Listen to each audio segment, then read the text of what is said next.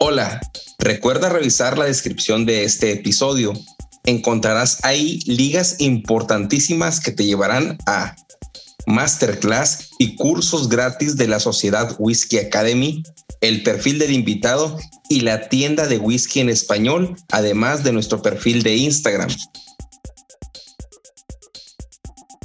Si te gusta este episodio o cualquier otro, compártelo al terminar de escucharlo por cualquier medio. Envíalo por WhatsApp a un amigo, Facebook, por donde quieras. Si nos escuchas en Apple Podcast o tu plataforma te permite calificar este podcast o episodio, te pedimos nos des cinco estrellas y nos dejes algún comentario. Recuerda que si compartes, comentas y calificas, nos ayudas a que este podcast sea descubierto por más personas apasionadas al whisky como tú y yo.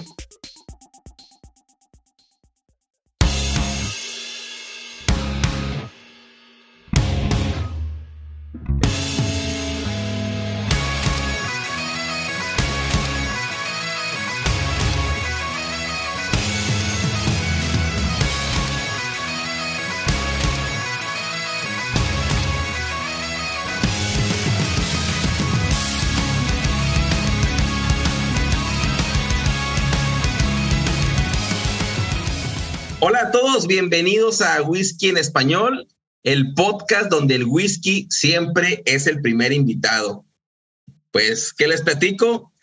En este episodio, en este segundo episodio de la cuarta temporada, me acompaña a mi compadre, el principiante, ¿cómo era? Más profesional. Así, principiante más profesional. Sí, el principiante más profesional. Pues el principiante más profesional, mi compadre Dani Navarro de la Ruta del Whisky. E-, eres compañero nuevo en el podcast, este, no te conozco, nos estamos empezando a conocer y pues bienvenido. no, pues muchas gracias, compadre nuevo, de, por presentarme aquí en, en tu podcast, en el podcast número uno de whisky en Latinoamérica. Eh, muy emocionado, muy emocionado mi segundo capítulo y esperemos el segundo de, muchos. Y pues aquí estamos eh, con, con, mucho entusiasmo de, de, iniciar ya a platicar con, con este excelente invitado que tenemos. Y pues yo no lo dije, tú lo acabas de decir. Y sí, en este segundo eh, episodio, pues como lo dije el, el episodio anterior, si los datos no mienten, en lo personal, es la persona con más botellas de Arbe que mis ojos whiskeros han visto. Y además es el único invitado que ha estado dos veces en este podcast. No voy a hacerla mucho de emoción porque si ya leyeron el, el título de este episodio y si ya vieron las stories de promoción en la página de Whisky en Español, pues ya saben quién es, ¿no? Señores y señores, Ardeg Man Pato Endara, bienvenido. Buenas noches, mi querido Naum. Buenas noches, Dani. Qué gusto verles. Qué gusto participar del podcast nuevamente. Vaya, qué honor para mí que acabas de decir. El único invitado, ese, ese va a ser mi nuevo lema, el único invitado dos veces a whisky en español. Eso sí es una medalla que, que la llevo con orgullo. Espero no aburrirles. Aquí estamos para, para servirles, mis amigos. No, no, para nada, no, no, este, no es para menos, porque desde el episodio anterior ya habíamos este, platicado que, que estaría bueno hacer un episodio sobre meramente sobre tu colección. Si mal no recuerdo, la, el episodio anterior nos acompañaste con, con whiskies de Sudamérica, que fue un magnífico episodio donde los protagonistas, pues en este caso fueron otros whiskies de, del Ecuador, de, de, si mal no recuerdo, de Panamá, eh, Colombia, bueno, todo Sudamérica, pero ahora ya, pues a lo que nos atañe, ¿no? Y a lo que realmente le has abocado un gran tiempo, que es una colección de Arbeck, ¿no? Y pues, mira, nos iremos más adentrando más, más allá de en la colección más adelante ahorita sí realmente, pues, no, no, ya nos conocimos en el episodio pasado, ya sabemos quién eres y, mucho menos, pero sí hay preguntas de, no sobre la colección, quiero iniciar yo, si Daniel tiene una pregunta después. ¿Cuándo iniciaste con la colección de Arbe o cómo inició esa primera botella y cómo fueron las demás? ¿Cómo fue, cómo fue creciendo paulatinamente, paulatinamente y no te desviaste hacia otro single mod, que es lo que creo yo que fue lo, se me hace más extraordinario, ¿no? Sí, a ver, eh, el tema del coleccionismo no lo, yo creo que no lo planeas, yo creo que llega solo. Y, y, el tema va principalmente porque conseguir botellas de Ardbeg no es fácil en, en Sudamérica e inclusive no es fácil allá en, Estados Unidos. En Estados Unidos vas a conseguir fáciles, fácilmente las, las botellas del Range, las clásicas, pero las expresiones eh, más difíciles no siempre se pueden conseguir. Si allá es difícil, imagínate en Sudamérica. Entonces, como me gustó Artbeck cuando lo probé por primera vez, realmente lo, me impresionó, me, impactó desde su botella, el color de la botella, la forma, y luego el, el, whisky en sí. Eh, yo estaba pugnando y buscando mucho el, obtener una botella de arte. Y cuando llegó a mis manos, no sé si les ha pasado, no la quería abrir porque se me iba a acabar, era como un, un bien muy, muy preciado. Entonces... Perdón que te interrumpa, pero ¿de dónde viene ese, el que llegara una botella de Arbeck a mis manos? ¿Tú ya la tenías eh, localizada, ya habías oído hablar de ella? No, no, no. ¿O por qué? Eh, simplemente empecé a buscar, ¿sí? Cuando, cuando empiezo a meterme en el mundo de los single malts y en Ecuador casi no, no llegan, eh, hay ciertas personas que ahora son muy buenos amigos que, que viajan constantemente y que traen botellas y luego las publican. Entonces, eh, yo ya venía atrás de una, de una botella de Artbeck cuando me la ofrecieron, inmediatamente la, la compré, ¿sí? Yo estaba atrás de comprar la que sea, la que hubiera. Ya tenía así un Artec 10, pero, y tenía un Wibisti, pero como te digo, los tenía cerrados. La, primera botella es un, un Artec 10, que es la más fácil de conseguir. Pero la tenía cerrada, no, no la quería abrir, no quería que se gaste, no, no quería que ni me la vean. Y ahí viene el tema. Eh, dije, la voy a abrir cuando tenga dos. Entonces, efectivamente, cuando tuve dos Artback 10, empecé a disfrutar de la una. Y, y así fui, fui, fui siguiendo. Luego vino un Artback Perpetuum, luego vino eh, la No, el Cory Breckham, y, y la regla es que se destapa siempre y cuando tenga dos. Esa es la regla que es básica para que tú tengas la colección y pueda ir creciendo. Oye, y, ya para darle pauta a mi compadre, pero tú ya has probado un single, un, otro single malt que no fuera Arbe y llegó a tus botellas, a, tus manos Arbe y no la abriste, pero tú ya habías disfrutado, habías hecho catas con otro single malt o ese fue tu primer single malt. No, ya había probado otros single malts, había probado eh, whiskies japoneses, había probado Macallan, había probado eh, algo de Glendronach, eh, Glenmorangie, Glenlivet, Glenfiddich, ¿sí? Eh, ¿Y ahumados? Que son los básicos y de entrada. Ahumados, el, primero que probé ahumado fue Arte. Okay.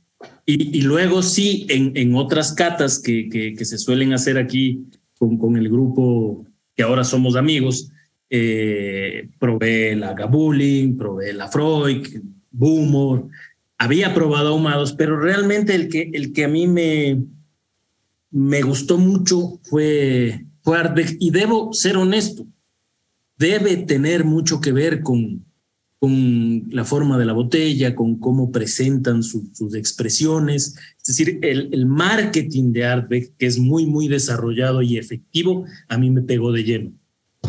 Ahora sí que, como dice, ¿no? Eh, los sentimientos no se ven, lo que importa es el cuerpo.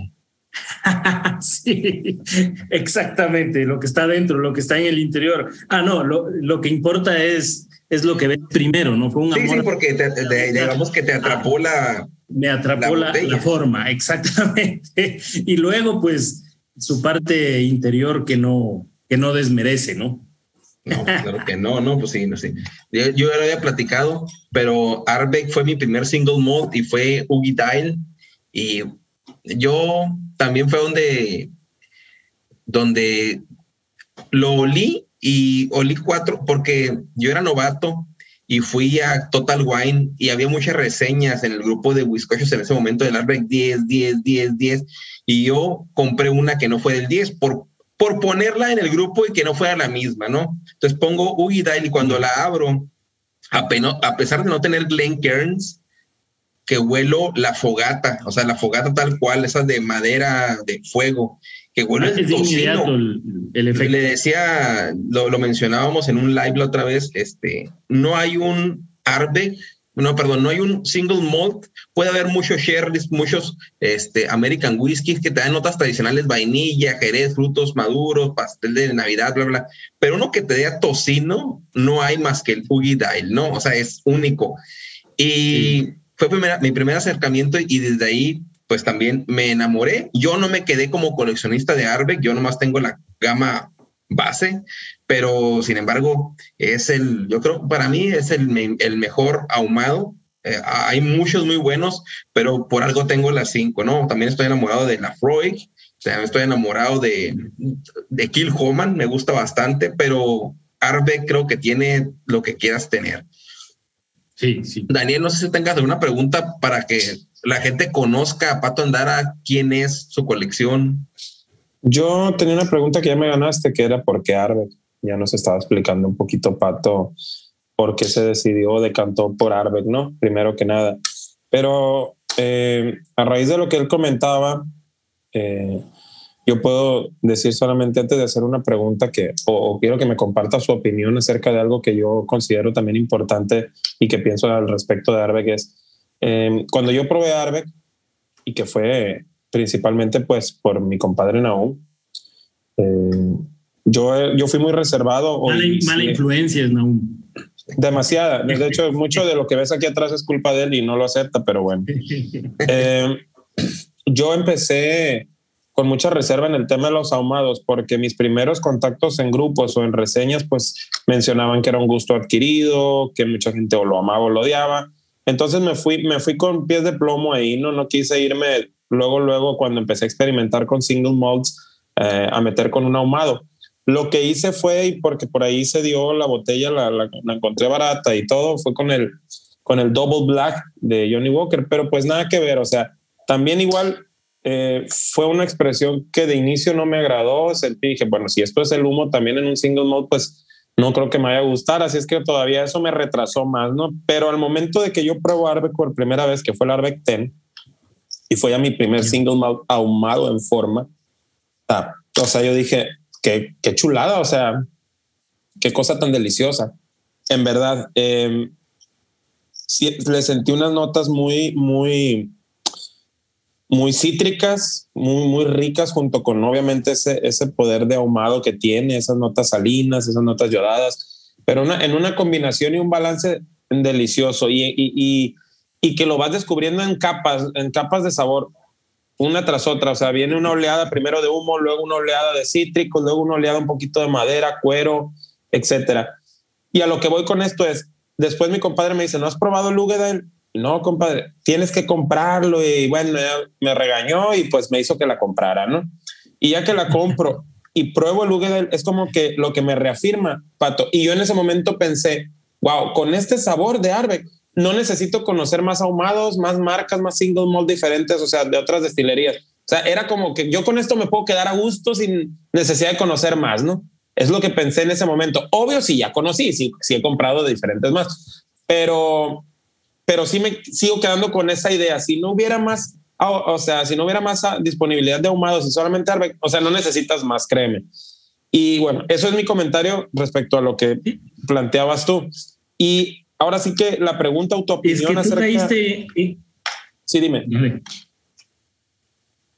Tú caíste en la trampa mortal que, yo llamo. Es todo lo que tiene turba y ahumado y, es un whisky muy fenólico, a lo que le añades un terminado en Jerez o una maduración en Jerez, es una trampa mortal. Yo no he probado un whisky ahumado de Ayla terminado en Jerez que sea malo. Es una combinación, a mi modo de ver, perfecta. perfecta. Sí, así es. Esa fue la trampa mortal en la que tú caíste. Sí, definitivamente. Yo de inicio desconozco si el Arbeck Ten tiene, tiene eh, barricas de Jerez, probablemente algún, algún poco, o si no, o es 100% es Bourbon. Pues para hacer un 100% es Bourbon está súper bien hecho, pero sí con el Ugedal dije, wow, incluso eh, lo mencionábamos también en ese live, el Ugedal no, no le sentí tanto la nota a humo como al 10. O sea, son dos expresiones para mí, perfiles, o sea, a pesar de ser primos hermanos o hermanos, son expresiones con perfiles diferentes y te entregan diferentes, o sea, no es como que, ah, bueno, pues es que si ya tengo el Ugedal, ¿para qué compro el TEN? No, no, no. O sea, vas a sentir y experimentar cosas diferentes. Y bueno, ahora sí, mi opinión al respecto, con todo esto que hemos platicado, con todo esto que hemos eh, abierto el tema de Arbeck, es que yo considero a Arbeck una destilería de culto. Y me encantaría saber tu opinión. Si crees tú que Arbeck sea una destilería de culto y por qué creerías tú que, así pudiera ser. ¿O por qué no? no? Comparto, total, comparto totalmente tu, tu opinión y, respondo a tu pregunta. ¿Qué sucede con Ardbeg? Ardbeg es una destilería que tiene, a mi modo de ver, mucha mística ¿sí? detrás y tiene muchos símbolos que los eh, expone constantemente en sus expresiones. Eh, es fácil reconocer la destilería de Ardbeg con la imagen de sus dos pagodas eh, orientales, ¿no? Que las mantienen ahí con esas, esos tejados y esas como chimeneas muy, muy altas. Tú tienes que pensar que Ardbeg, eh, algo que no lo hemos hablado, inclusive en el anterior podcast, tiene una mascota que aparece en todas las, las botellas, que es un perrito que se llama Shorty. Y, este perrito, mira tú cómo lo quieren y cómo lo, lo destacan, que no hay ninguna expresión en la que Shorty no aparezca como la nariz más eh, aguda de, de Ayla. Eh, tiene mucha, mucha simbología. Eh, todos sus nombres de las expresiones tienen relación con algo. Ukitel es el, el lago de donde viene el agua para la destilería de Ardbeg. Eh, Breckham es eh, un, una especie de tornado de vientos muy fuertes, huracanados, que azotan la región en una parte cercana a Ayla eh, en alguna época del año. por ejemplo, Tribán, que son estos whiskies que lo sacaron recientemente de 19 años, es la bahía donde se encuentra Ardbeg, la bahía de Tribán. Entonces ellos se han convertido en una destilería de culto por toda esa mística y esa simbología y un marketing muy, muy, muy agresivo y muy efectivo que nos, nos pega a todos los que somos whisky nerds. A los débiles. Sí, a los débiles, efectivamente. No, y si eso, y si a eso le sumas, pues el espléndido sabor, ya que destapas una botella y vives la experiencia completamente diferente a lo que puedas haber probado y, degustado anteriormente, bueno, pues eso todavía te, te hace todavía caer más en shock y, decir, wow, o sea, ¿qué es esto? ¿No? Oye, en verdad es Oye, ahorita tú que, pues tú eres aquí el, el, protagonista y eh, no por ser el invitado, pero el protagonista de Artbeck eh, en lo que a mí respecta a lo que yo, yo conozco de, de comunidad latina, incluso hasta, hasta Europa, eh, los países hispanohablantes que no tiene, al menos yo no lo conozco, no lo tengo dentro de mis contactos, no lo sigo en Instagram, probablemente sí, pero la comunidad hispanohablante es la persona que conozco eh, al menos publica en los grupos, por eso nos conocemos. Eh, no sé si hay alguien más, pero ya que estás aquí, ¿por qué crees que Arbe sea un, un referente? Yo creo que es el referente en cuanto a ahumados, pero el referente, porque está Brook eh, que está Bowmore, que también tienen eh, años y tienen personajes como, como McEwan, señor McEwan, que, que son unas personalidades, ¿no? Y están ahí, pero y, respetadas, ¿no? Pero yo veo que Arbeck va un paso adelante en el marketing posiblemente.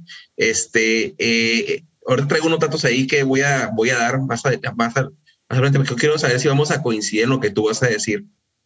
¿Por qué está un paso adelante en cuanto a las demás destilerías? ¿Por qué se hace notar? ¿Por qué, por qué es el, si yo, yo creo que es el frente de, de Ayla en cuanto a tú puedes, conoces un whisky ahumado, muchos te van a decir Arbeck. Sí, a ver, debo, debo ser eh, honesto en, el tema. Eh, en Ayla, yo diría que todas las destilerías son de, de calidad y de renombre. Sí, sí. ¿no? Eh, yo las pongo muy, muy cercanas en calidad y en sabor y en disfrute a Ardbeg con Lagavulin. Sí, a mí Lagavulin me gusta mucho. Kilhoman hoy en día es una destilería que está sorprendida, hace las cosas muy, muy bien. ¿Sí? Y, tienen una calidad excelente eh, en, sus, en sus expresiones. Eh, Boomor es la destilería que que más botellas coleccionables tiene y, a mí me parece que en ese sentido le gana Arpec, pero, pero son botellas coleccionables de, de valores muy, muy altos. Sí, tiene, tiene unas expresiones y también tiene cierta mística eh, alrededor de la destilería. Eh, no estamos descubriendo nada al hablar de la Freud. Es decir, en Ayla yo creería que es prácticamente tierra santa para hacer whisky. Es, es un grupo de destilerías que, que, son fantásticas. Ahora, ¿qué sucede con, con Ardbeg? yo creo que tiene mucho que ver con ese marketing. Yo creo que tiene mucho que ver. Sí, la calidad, sí, todas sus expresiones son buenas, pero eh, las historias, la forma de presentar las botellas, cómo tienen ese nivel de innovación para, para siempre estar adelante es lo que nos ha pegado. Ardbeg se da el lujo de eh, decir que fueron los primeros en enviar whisky al espacio. Y lo hicieron realmente. Y, con unas moléculas de whisky, sí, unos mLs, eh, mililitros de whisky que, orbitaron la Tierra durante algún tiempo, me parece que un par de años. Y eso lo han sabido explotar con su sus expresiones eh, Galileo, sus expresiones supernova, que son eh, en honor a ese evento. Luego Artbeck te presenta eh, la primera eh, expresión de un whisky que fue madurado, enterrado en el turbero de, de ¿sí? y luego lo, lo venden como un, lo venden en el metaverso, eh, es la primera expresión que eh, se, se fermentó casi un mes y te sale fermentation. Eh, y así, ¿sí? Entonces, han, han jugado mucho con ese tema y cada expresión que sale, sale con una historia detrás que me parece muy, muy novedosa, ¿sí? Ahora, a eso hay que sumarle que cuando destapas la expresión y la pruebas, gusta mucho y casi Oye, mal. Oye, hay, algo, que, algo, que dijiste importante es que hay una historia detrás de ella. Curioso a expresiones que hacen una historia a partir de la, de la botella. Me explico, porque pueden tener la botella y le crean un mapa romántico de que la historia trillada de que el abuelo, la receta, que de los confines de los bosques, pero este te explica realmente el por qué esa botella está ahí, no que esa botella, pues le inventan historias ah, para, para cerrar el punto en concreto. Y es muy bueno, eso es, es muy acertado lo que tú dices, que realmente cada botella de Arbeck tiene una historia consolidada y el propósito por el cual se hizo esa botella. Y si le va siguiendo a todas las expresiones de Ardbeg, Ardbeg a través de sus expresiones va contando la historia de la destilería. va contando de, del lago, de donde sale el agua, va contando del tornado que está cerca, de la bahía que está cerca, eh, del turbero de, de, de arte. a través de sus expresiones han contado su historia. Eh, y es cierto porque cuando yo compré An O, eh, recuerdo que investigo qué es Ano y te dice ahí, ¿no? Es, es, la cordillera que divide para que los vientos no le peguen a la destilería. O sea, yo recuerdo ese dato porque yo lo leí, lo investigué, ¿no? O sea, punto a lo que tú dices, hay un porqué y te va contando la historia de la destilería a través de sus botellas. Genial, genial. No si tengas alguna pregunta sobre la pasión de, de Arbeck, aquí de Pato, compadre. Bueno, queda muy, queda muy clara que, hay una pasión que, incluso hasta podría la gente pensar, y no es así, hay que aclararlo, que Pato no, no trabaja para Arbeck, no es un, no es un brand ambassador o algo de, de Arbeck, pero, pero sí, por todo lo que, lo que decíamos y mi compadre parece que hoy se, su propósito es ganarme los comentarios y las preguntas que yo tengo, pero bueno, es que no, no o sea, creo así, que así es Naum, así es Naum. Estamos en la misma, estamos en la misma sintonía, ¿no? Oye, todos los eh, días hablamos, dos veces por día, nos acostamos mensajeándonos, ¿qué estás tomando? Pues tenemos que pensar similar. Malo sería que no. Sí, aunque se oiga feo, pero sí. suena, suena, raro eso. Sí, pero, pero es cierto, yo opino exactamente lo mismo. Hemos, y, y, creo que somos testigos de que hay muchas expresiones de otras destilerías que intentan vender una historia muy romántica para una edición especial o para una botella en particular.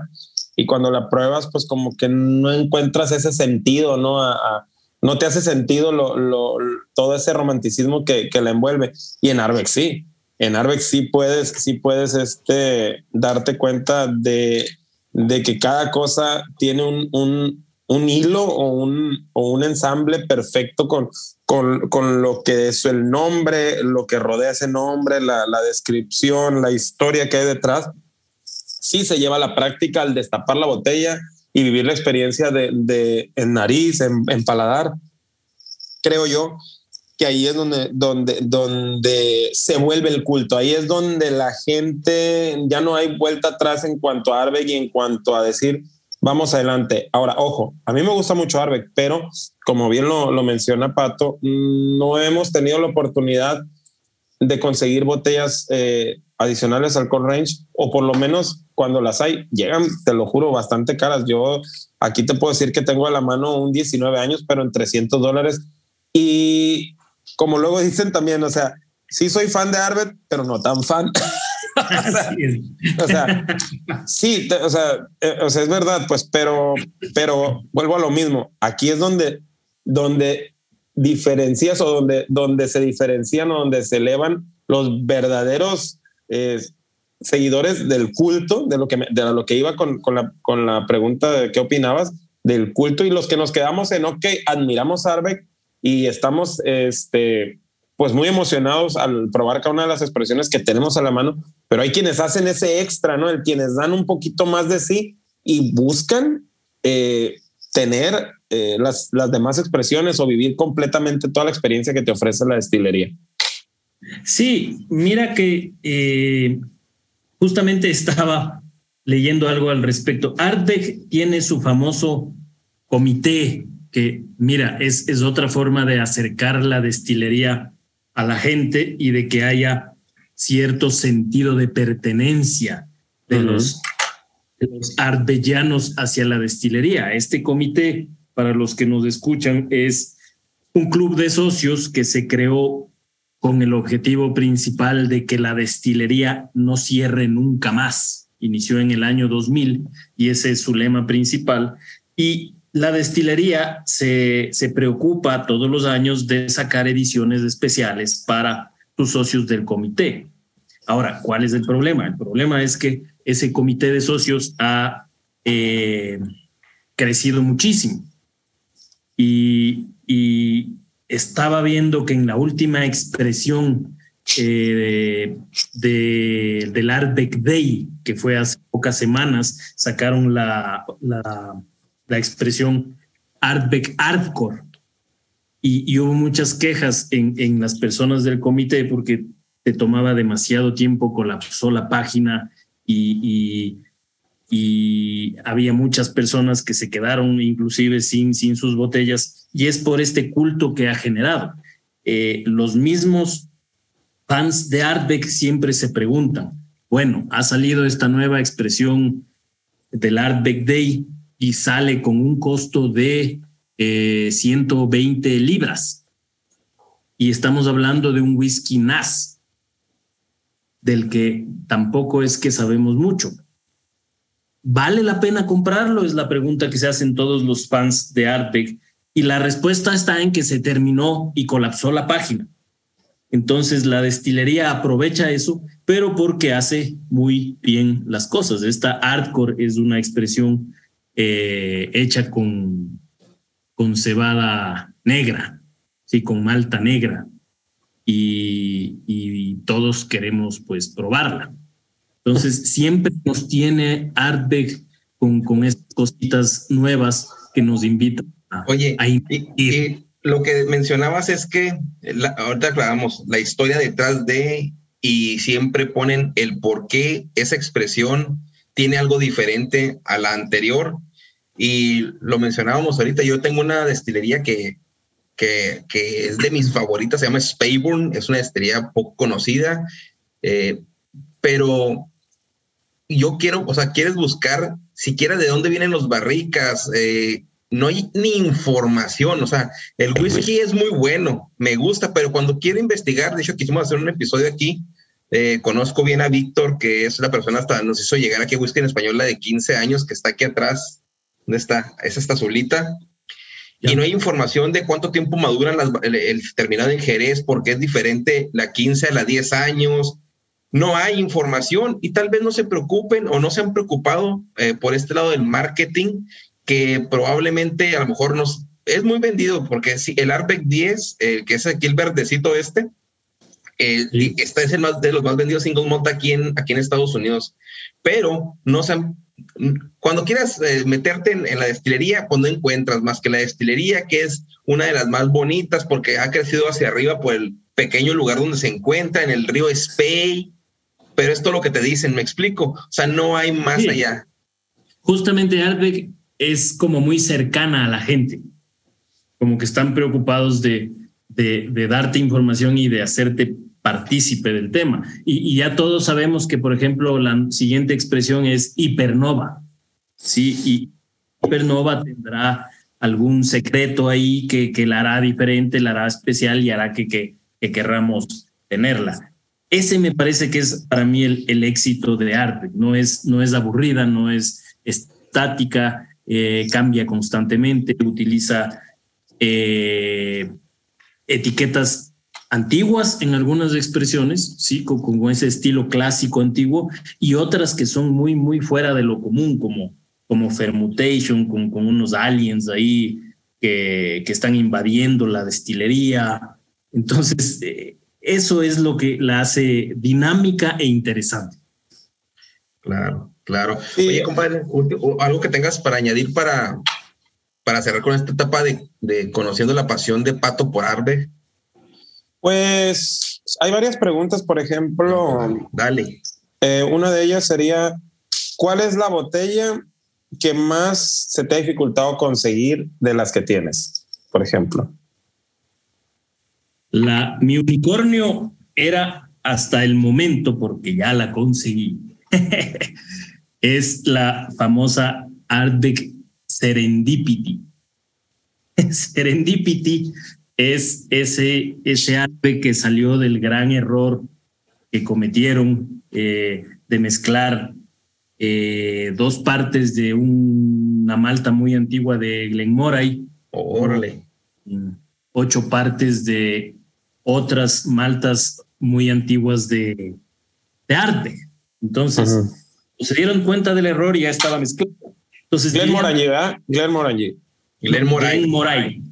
Ah, de Glen Moray. Oh, es que digo, yo me confundí, pensé que a lo mejor este, tú te has confundido porque como ya ves que Arbeck y Glen Morangi son empresas hermanas, pensé que por ahí iba, pero no. Pero Glen Moray es otra destilería completamente ajena, ¿no?